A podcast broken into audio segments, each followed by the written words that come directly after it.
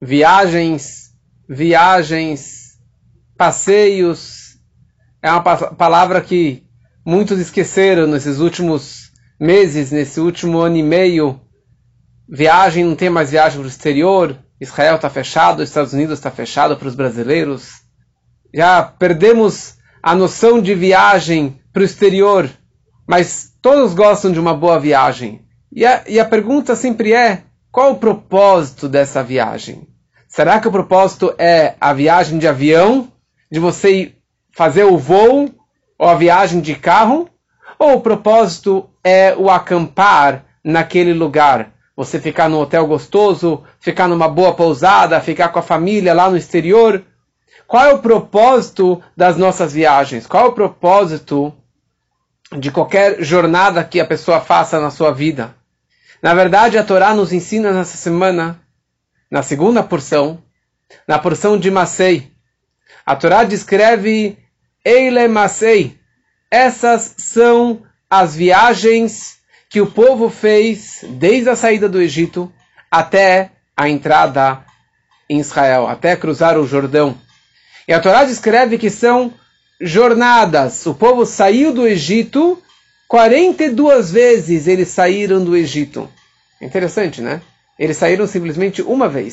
A primeira vez que eles saíram da fronteira do Egito, eles já saíram do Egito. E a Torá fala: não, eles saíram 42 vezes. Por quê? Porque cada viagem, cada acampamento que eles estavam fazendo, eles estavam se afastando cada vez mais do Egito.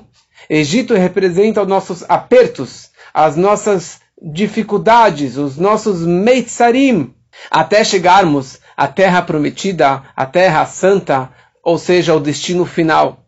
Descreve o Baal Shem Tov, o grande mestre racídico, que essa jornada, essa viagem que o povo fez no deserto, não é uma história somente que aconteceu há 3.300 anos, mas é uma história do nosso povo.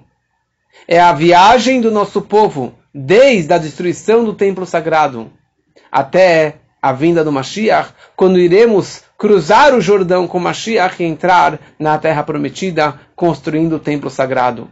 E na verdade isso também representa a viagem de cada pessoa particular. Que a grande pergunta é: por que eu nasci? Por que a minha alma desceu para este mundo tão baixo? Por que Deus pegou uma alma que estava debaixo do trono celestial e enviou ela para esse mundo tão baixo, tão escuro, tão impuro, com tantos testes de dificuldades, com tantos problemas.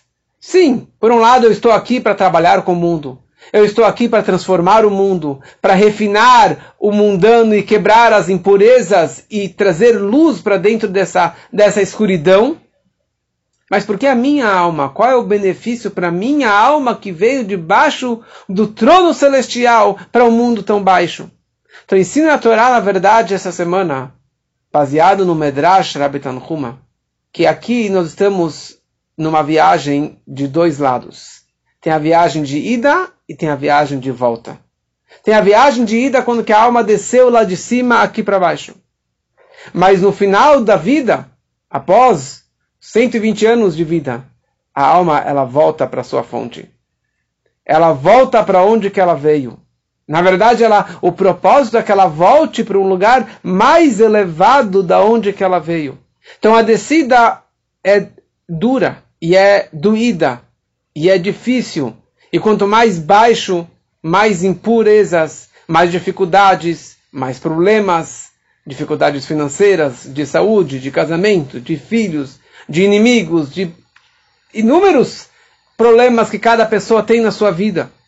E nós muitas vezes encaramos isso como um, uma desgraça, como um problema, que isso veio pelo acaso, ou seja, não veio de Deus. É interessante, muitas pessoas lembram de Deus na hora que aperta, na hora que dói, na hora que tem uma doença, na hora que tem uma dificuldade.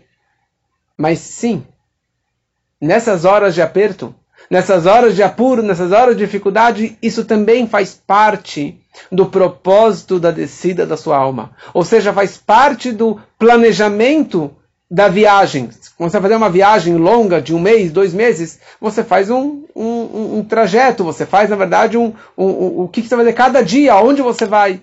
Quando Deus enviou a sua alma aqui para baixo, Deus ele falou, você vai para a direita, você vai para a esquerda, você vai para cima, você vai para baixo. Você vai casar com essa pessoa, você vai divorciar, você vai ter vida, você vai, você vai ter uma boa saúde, você vai ter dinheiro, não vai ter dinheiro. Tudo isso já estava planejado. Mas tudo faz parte do amor divino. Tudo faz parte da bondade de Deus fazendo isso pela tua alma. Só que muitas vezes nós somos bobos ou ignorantes e nós reclamamos da dor e do problema e das desgraças. Sim, porque dói.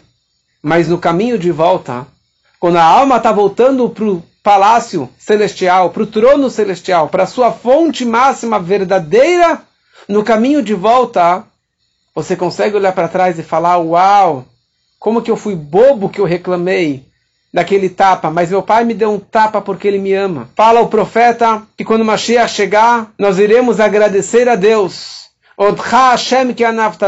eu irei agradecer a Deus porque se me fez sofrer. Eu vou agradecer a Deus tudo aquilo que eu apanhei. Porque só então, quando Mashiach chegar, eu irei reconhecer que todas porradas que eu levei, todas as dificuldades e os testes e as escuridões que eu passei na minha vida, tudo era pelo meu bem-estar, pelo meu crescimento. Fazia parte do amor de Deus.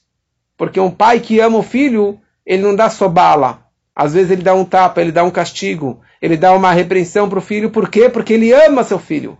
Só que na hora dói. Mas se você sabe que nós estamos aqui em Two Street, uma viagem de dois lados, de ida e de volta, então nós podemos ter essa fé mais profunda. Que em algum momento nós iremos reconhecer que tudo faz parte do amor de Deus. Tudo faz parte do crescimento. Ou seja, mesmo aquelas viagens, aquelas estações, nas quais nós descemos, eu até de propósito, eu me sujei mais, eu pequei mais, eu transgredi mais, eu caprichei na queda e na, na, e na, na escuridão, isso também faz parte do trajeto e do plano divino. Ou seja, mesmo as maiores dificuldades, as maiores quedas que você pode ter na sua vida, faz parte da ascensão, faz parte da subida, faz parte do amor e da bondade divina que possamos enxergar isso, que tudo que acontece na nossa vida é bom e é para o bem. E não é que eu estou descendo para depois subir, é que nem a rampa do skate. A pessoa, o skatista, ele desce a rampa não para descer, ele desce a rampa para subir mais alto. E ele desce de novo para subir mais alto. Então ele é que nem você quer tocar no teto, você precisa se agachar para conseguir sal, saltar mais alto. Ninguém vai falar por que, que está se agachando. A única forma de você encostar no teto é você se agachando. Ou seja, faz parte da subida, faz parte do pulo e do salto. E é isso que a Torá descreve como viagens e não acampamentos. Foram 42 viagens, porque o propósito não é o acampamento, o acampar, o hotel onde você vai ficar. E sim, eu estou saindo daqui para ir para lá. Cada viagem eu estou me desprendendo da onde que eu vim para atingir um nível muito mais alto, muito mais elevado. Então, que possamos levar essa visão de vida e de viagem e de valores para o nosso dia a dia, na minha vida particular, do povo em geral e da, da jornada da grande viagem do nosso povo durante esse exílio, para que em breve possamos realmente cruzar o Jordão junto com a vinda de Mashiach, e aí sim poderemos agradecer a Deus por tudo que nós passamos que tudo foi do bom e do melhor do amor divino por cada um de, de nós.